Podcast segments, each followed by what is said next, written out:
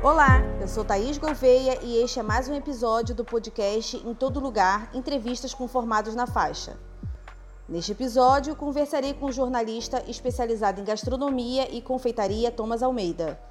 A entrevista foi gravada em 8 de dezembro e você ouve a partir de agora.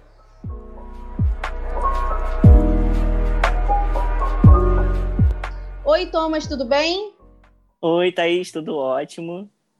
Formado em radialismo audiovisual na faixa em 2015 e pós-graduado em jornalismo gastronômico pela faixa em 2019, Thomas descobriu que cozinhar também é uma grande paixão. Hoje estuda tecnologia em gastronomia no Instituto Federal Fluminense, do campus de Cabo Frio, e divulga seus trabalhos artesanais na arroba e está nas redes sociais através do arroba euconfeiteiro. Lá, Thomas conta sua jornada com a gastronomia e promove lives com profissionais da área através do projeto Broa com Café. Atualmente, Thomas também trabalha em uma confeitaria. Thomas, conta pra gente, o que te motivou a fazer jornalismo e como que a faixa participou desse processo na sua graduação e na pós?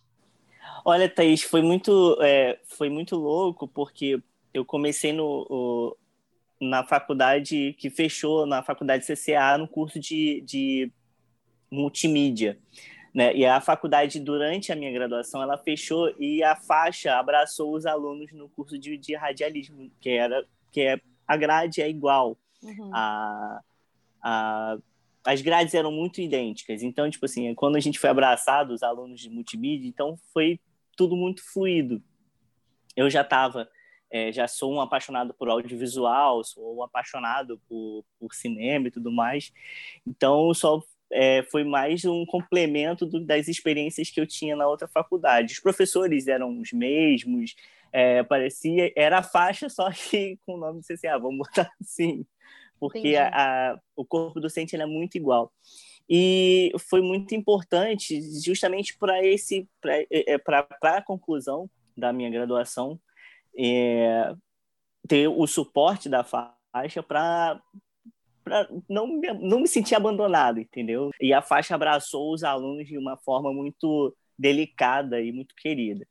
E, e depois eu fiz o curso de extensão antes da pós, de jornalismo gastronômico também.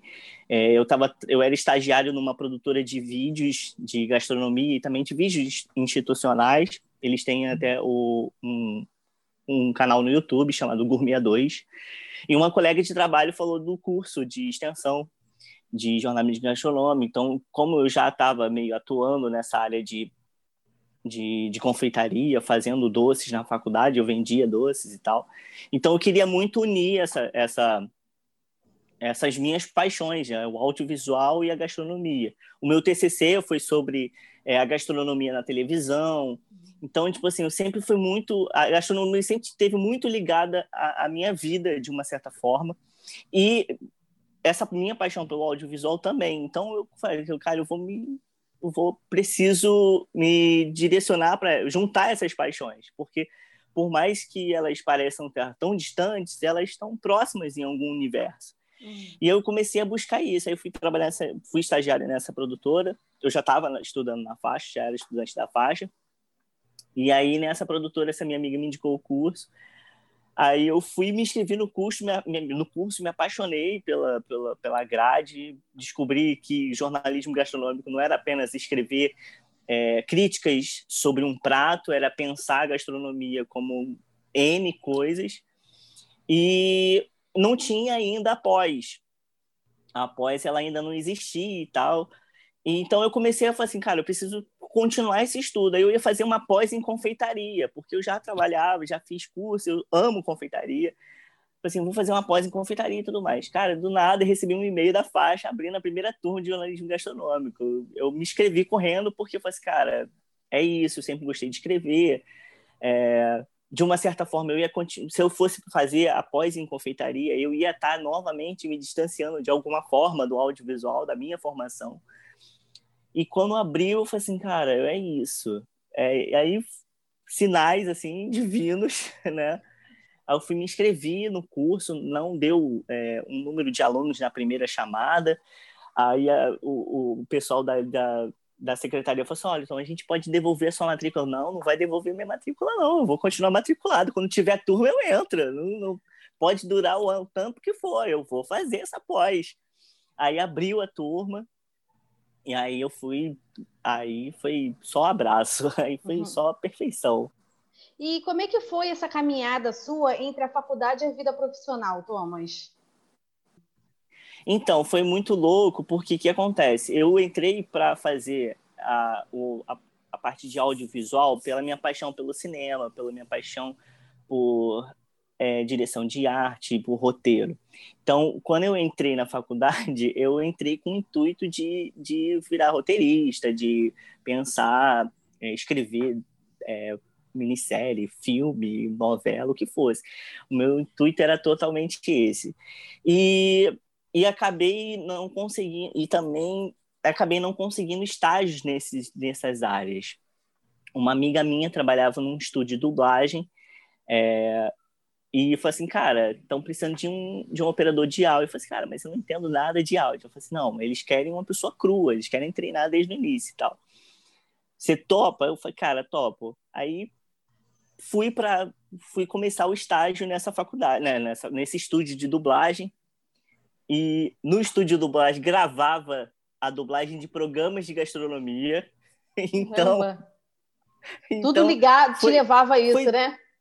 Tudo, tudo, tudo. É, é muito engraçado, Thaís, porque é, é eu, às vezes eu fico pensando, cara, como é que uma coisa me levou para outra? Não houve uma coisa que me levou a outra. As coisas elas estavam em sintonia o tempo todo desde a minha infância. Tipo assim, eu era apaixonado por televisão, mas assistia programa de culinária com a minha avó, uhum.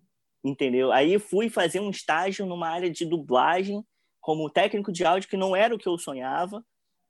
Meu sonho era ser diretor de cinema, diretor de websérie. E aí eu falei assim, cara, e, e, e me encantei com a área de áudio é, com a área de áudio dublagem, então lá a gente fazia as gravações de programas, de série, séries culinárias, era muito maneiro que os diretores de dublagem, eles perguntavam para mim coisas sobre gastronomia, falavam, esse, esse tempero, como é que fala? Eu, não, é assim, assim, assado e tal, fala, pronuncia dessa forma, aqui no Brasil, fondant é pasta americana, não é fondant, então, tipo, era muito, era muito legal, assim, eu poder contribuir com a outra área da minha vida.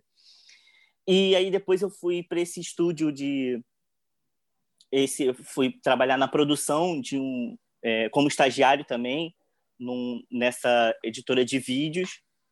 Então já voltei para um pouco para a área de, de, de, suporte de roteiro, de roteirização, de, mas eles tinham um paralelo com a gastronomia, que é o canal Gourmet 2.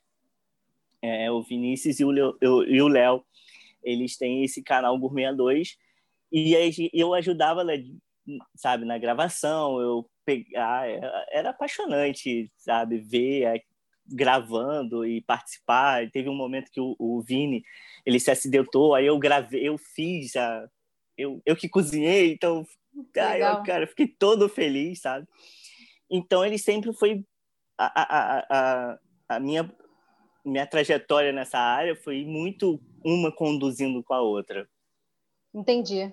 Lá no seu blog, no seu Instagram, você fala bastante sobre a influência da sua família nessa sua paixão pela culinária e sobre como isso influenciou na sua vida profissional.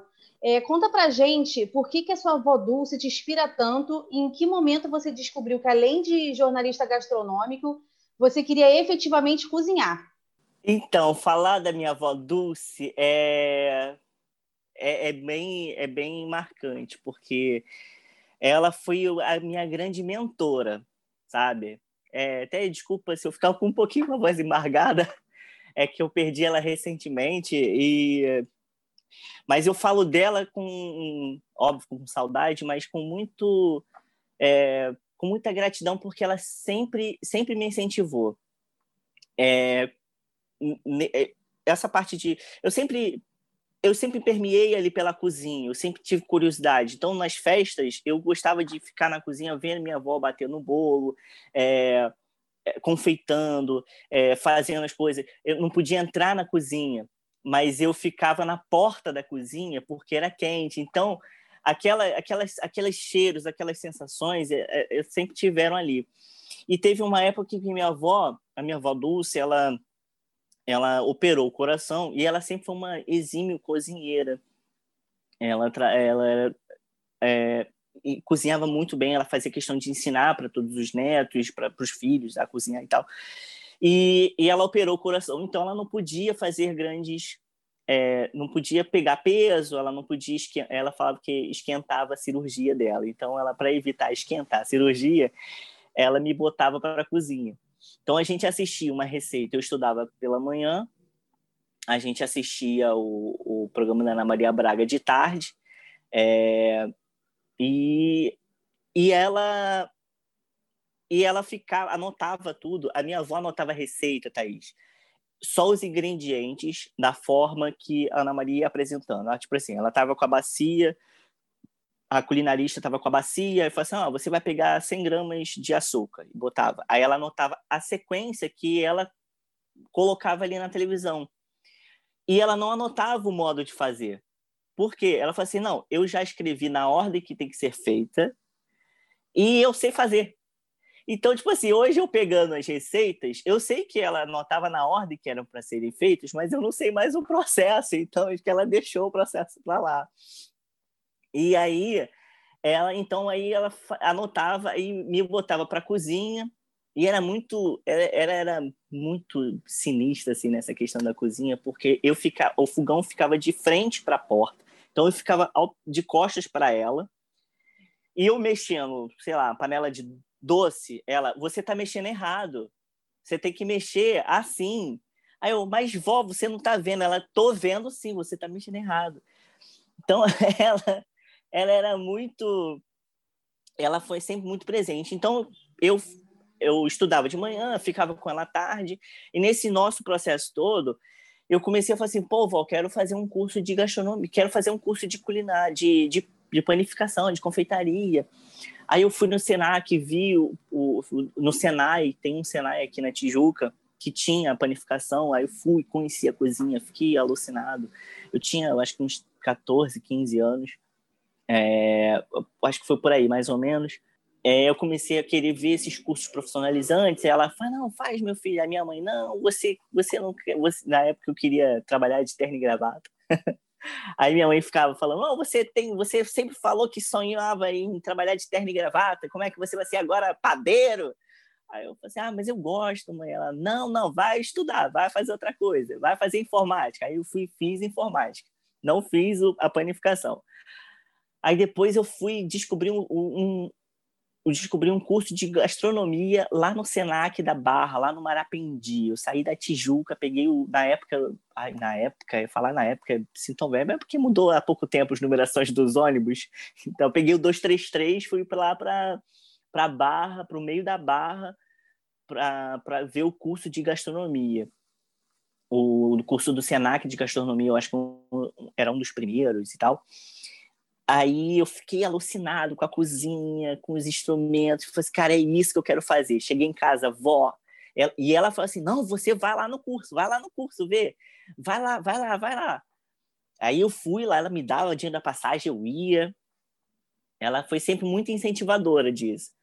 Aí eu fui, vó, mas o curso é, era 900 reais, por 12 parcelas de 900 reais. A gente não tinha condição de pagar aquilo. Ela, não, meu filho, gente, dá um jeito. Aí chegou em casa e falei com a minha mãe. Minha mãe, não, você, você sempre sonhou em trabalhar de terno e gravata, vai fazer o quê na cozinha? Pelo amor de Deus. Aí, aí foi, foi aí eu comecei a me afastar. Aí comecei a trabalhar com outras coisas, fui fazer, fiz um período de administração, fiz psicologia, fui, fui largando os períodos assim, nunca me encontrando. E aí o, o, e essa minha paixão por televisão, por cinema, me levou a fazer a multimídia. E quando eu é, decidi essa, essa migração, falei assim, não, agora eu vou me dedicar realmente à gastronomia, depois que eu fiz a pós, que eu falei assim, não, agora eu preciso, eu já, eu tenho um embasamento, mas agora eu preciso da técnica real, sabe? Do, eu sei fazer as coisas, mas eu preciso da técnica gabaritada, eu, tenho, eu tive essa necessidade, não que os outros profissionais de gastronomia precisem, Mas como era o meu intuito estudar a gastronomia afinco por conta da pós, por conta do curso de extensão, é, de, de, entender a história toda, né, construir uma, é, esse estudo da gastronomia e tal. Então eu me senti é, a necessidade, por normalmente não ter uma condição de pagar uma faculdade e tudo mais, eu descobri uma amiga minha da pós, Fernanda Carriço, ela é de Cabo Frio, e ela falou assim, cara, tem um campus lá, é gratuito, é público, você vai, se inscreve, faz o vestibular e, cara, se joga. Aí eu fui, cara, na cara na coragem, assim, as duas provas foram só perrengues, tipo assim, para chegar lá na prova, enfim, Passei na prova. Passei em gastronomia. Aí fui dar notícia para minha avó que tinha passado, que eu ia me mudar, que eu ia morar em Búzios. Porque eu, eu, eu morei em Búzios porque era muito mais próximo do campus do IFE fica entre a cidade de Búzios e Cabo Frio. Fiquei em Cabo Frio, mas fica bem na divisa, então era mais próximo, eu gastaria menos passagem se eu morasse em Búzios. Aí é, eu fui e falei, como ele falei com a minha mãe, pá, comemora, a família toda comemorou e fui conversar com a minha avó, Dulce, a respeito disso. Eu falei assim, vó, passei, tô indo mudar. Ela, é, meu filho, você é muito teimoso. Você sempre quis fazer, a gente dava um jeitinho, mas não dava e não conseguia, mas você foi lá e não desistiu. Tem estímulo melhor, sabe? Ela, ela era, era, era dádiva, assim, ela era uma grande incentivadora da, de, não só de mim, mas de todos os netos, sabe? E essa paixão pela cozinha vem, de, vem não dela, dessas mulheres da minha família, sabe? Dela, da minha avó Edith também, que era uma excelente cozinheira. Os macarrões da minha avó Edith de domingo eram eram fantásticos, mas a, a dona Dulce ela ela foi assim a ela foi a estrela ali da da, da, incentivação. Você tem que fazer, você joga. E quando ela foi na minha formatura da quando eu fiz o curso de gastronomia, de, de confeitaria lá em Niterói, ela foi, ficou toda feliz, sabe? Tirava foto no meio dos alunos, desculpa. Mas, é, sabe? E todo mundo abraçava, todos os meus amigos abraçavam ela, todo feliz. Ai, meu neto, sabe? Então, ela era. Foi, ela foi foi a diferença assim de tudo. Perdoa por te emocionar, Thomas, mas eu achei Nada. muito importante falar da avó Dulce, porque eu percebi que muito foi por ela. E era Sim. importante. É, é, o jornalismo já é uma profissão que geralmente a gente ingressa por amor, e a gastronomia uhum. também, porque são, são desses tipos de profissão que muitas vezes a gente não encontra apoio em casa, justamente porque os nossos parentes, os nossos, a nossa família sabe que pode ser um caminho difícil e que a gente fica sendo sempre motivado pelo amor, pelo amor. Então eu Exatamente. achei que a avó Dulce, a sua avó Dulce era era esse, esse ícone para quem faz as coisas por amor, independente do que vai, onde vai acabar profissionalmente, né? É a importância da gente fazer com amor, né? Então me perdoe por fazer você se emocionar. Nada, nada. Eu, é, é porque é, Cozinha é afeto. Você, é, você é, fazer é, comida, você, de uma certa forma, você se doa naquele prato. Independente de você estar tá trabalhando num restaurante, é, num PF, num self-service, ou, ou você está trabalhando num restaurante chique, ou você está fazendo em casa para você comer, ou você está em casa fazendo para sua família comer numa ceia de Natal. É, e, e, é o que você falou, é uma profissão de amor. Você tem amor, você de uma certa forma, você tem a, a, a vida das pessoas na sua mão. Se você fizer uma coisa errada, você pode matar alguém e né, intoxicar, enfim, de alergia, se você não tiver um, todo cuidado. Então, cozinha é afeto. E ela era uma mulher de muito afeto. Então, é esse amor que você está falando. E é verdade. São profissões assim que, é, independente de cansaço, de quanto você ganha, de quanto você tem que ouvir, de quanto você tem que ficar ser louco, você está largando uma carreira estruturada em, de, de audiovisual. É, como técnico de áudio, eu estava numa empresa ótima que me deu um super apoio, sabe? O estúdio que eu estava trabalhando, o último que eu trabalhei foi no MG Studios. É, sabe, a minha chefe, a Tatiana Goulart, ela foi de um, de um, de uma um afeto, sabe? Cara, que lindo você tá fazendo isso, sabe? Você tem uma carreira estruturada aqui, você tá largando tudo por, por amor, por sonho, sabe? Então, é, e é exatamente isso que você falou. A gente, é, tanta coisa fazem a gente desacreditar das coisas, mas a gente tá falando, eu tô cansado, mas eu tô feliz. É aquele, é aquele sorrisinho de você tá exausto e você deita na cama e aquele sorrisinho, sabe, de canto de boca que faz assim, que faz você acordar no dia seguinte, assim, cara, eu estou fazendo o que eu amo. É isso. E aí você começou um projeto seu, né, que é o arroba eu confeiteiro, e na pandemia você fez um projeto de lives com vários profissionais desse mundo da gastronomia, chamou ele de Broa com Café. É, o que, que te motivou a iniciar essa série de bate-papos? Então, o, o Eu Confeiteiro, ele já existe. Quando eu comecei a, a fazer o Eu Confeiteiro, foi, por mais, é, foi muito na, no processo da, do curso de extensão em jornalismo gastronômico que eu comecei. Eu, assim, eu sempre gostei de escrever, eu falei assim, cara, eu acho que eu preciso me comunicar. E, é, e, e nas aulas, a Judias, ela, ela vocês têm que escrever, você tem que escrever. Então, ela é muito incentivadora nessa questão de, de a gente botar as nossas ideias no papel. E eu criei o Eu Confeiteiro. Na verdade, antes era Futuro Confeiteiro. Até que uma cliente minha, assim, me encomenda, já trabalhava, já fazia minhas encomendas caseiras e tal, cupcake, bolos e tudo mais. Aí uma cliente minha, poxa, mas futuro confeiteiro? Eu estou encomendando um bolo com você, eu posso confiar no seu trabalho? Eu falei, caraca, que besteira é essa? Eu não sou futuro, eu sou confeiteiro, eu tenho curso técnico, sabe?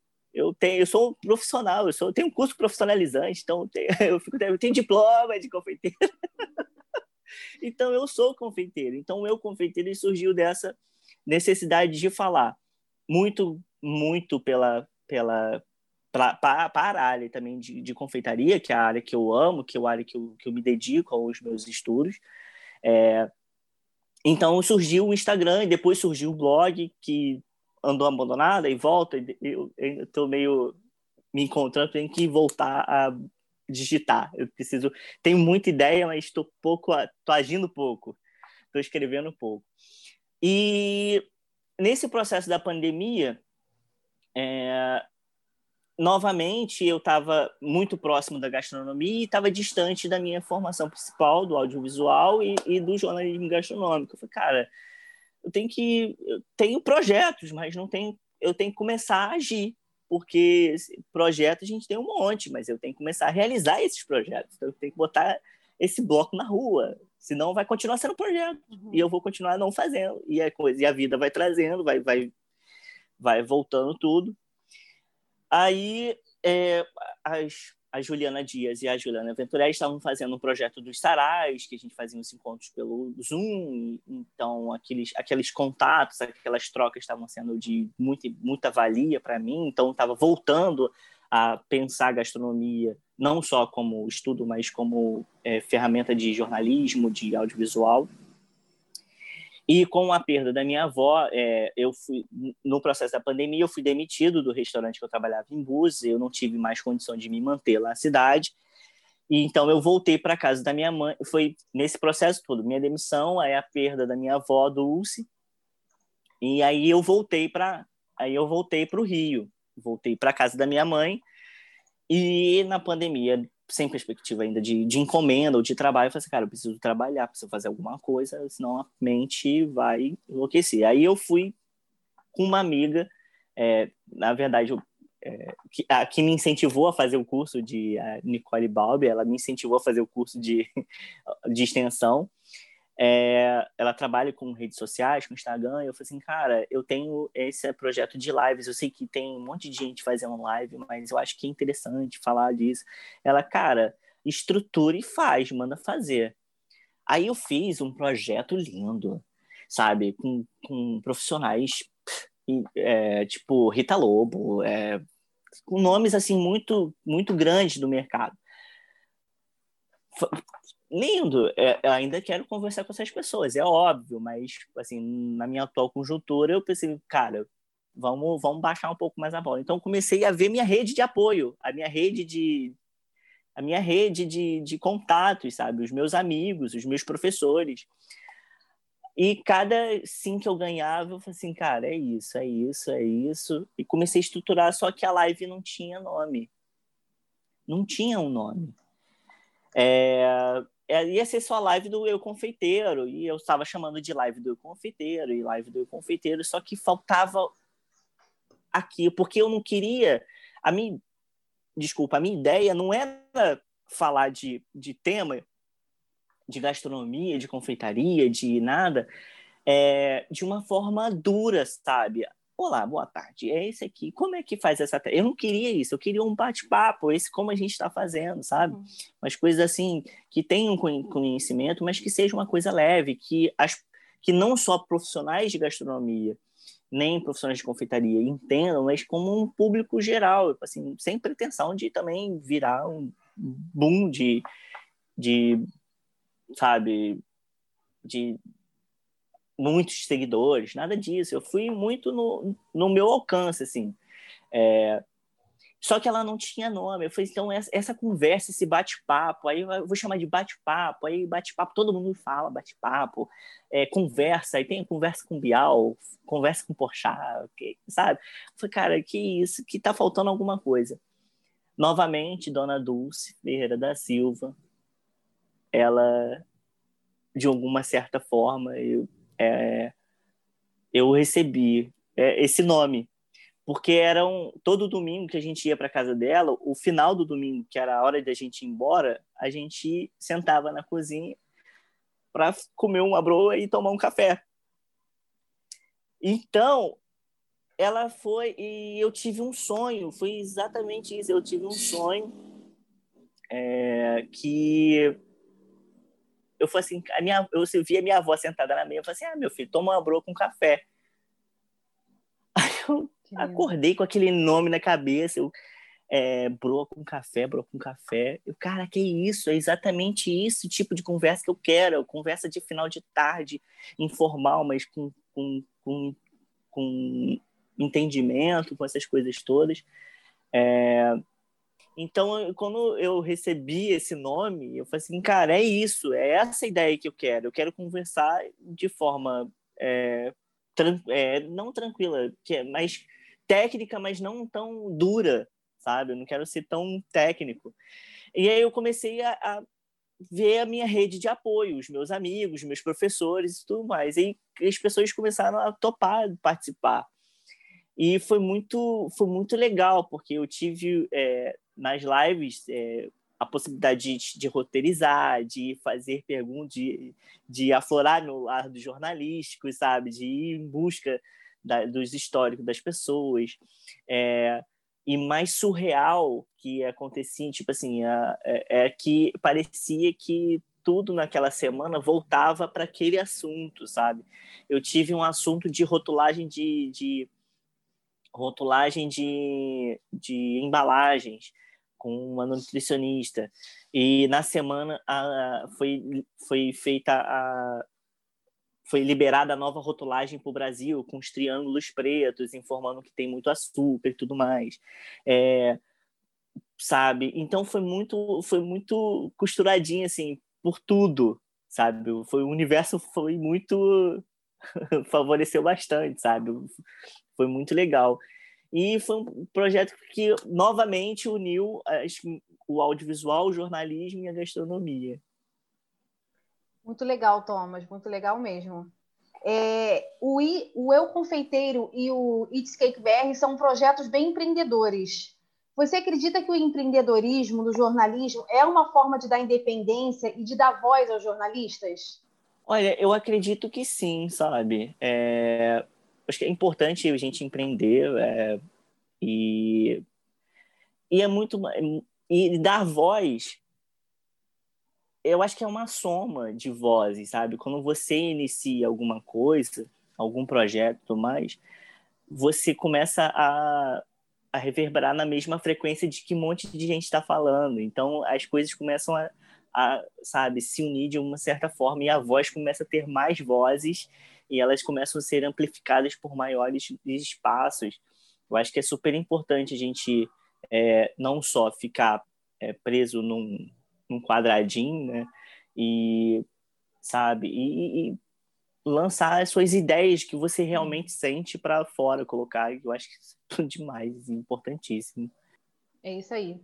Bom, Thomas, é, é, nós estamos finalizando a entrevista. Eu gostaria de te pedir para deixar dicas para os estudantes que estão iniciando a carreira profissional. Primordial, primordial é a gente fazer o que a gente ama. É, se você ama fazer jornalismo, faça. Vai ser difícil? Vai. Vai ter algum momento que o seu diploma vai ficar ali escondidinho no armário? Vai mas você vai utilizar em algum momento aquilo que você aprendeu dentro de sala. Você vai, em algum momento, você vai. Tá, a sua paixão vai voltar ali, sabe? É, cara, e, e seguir essa. Eu acho que a grande dica é essa: é você fazer com amor as coisas, sabe? Fazer com.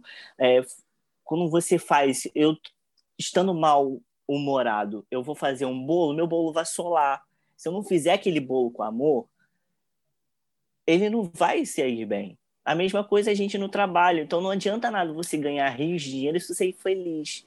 Você vai ter estresse. Às vezes você precisa só, cara, eu preciso de tanto de, disso tudo realmente.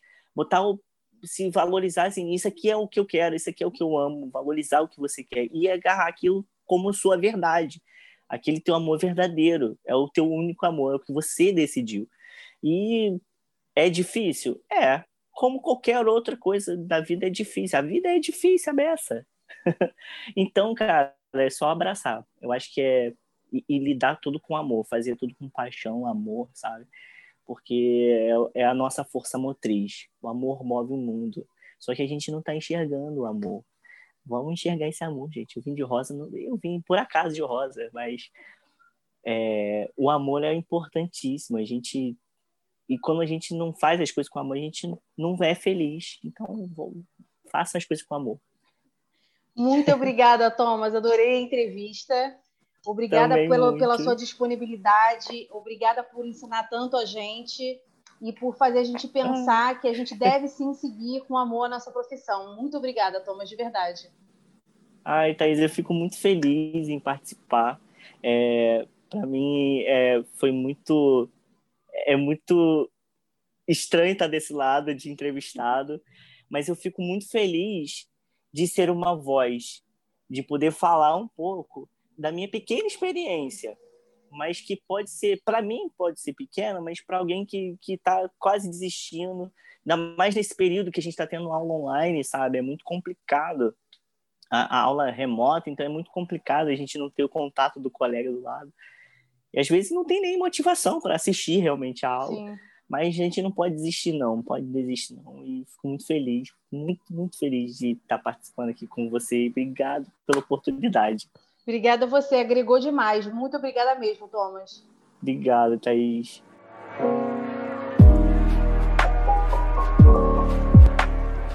Thomas, muito obrigada por essa conversa e por compartilhar sobre sua vida e sua carreira com a gente. Um agradecimento especial aos ouvintes do Em Todo Lugar e continue nos acompanhando pelo emtodolugar.faixa.edu.br. todo lugar.faixa.edu.br.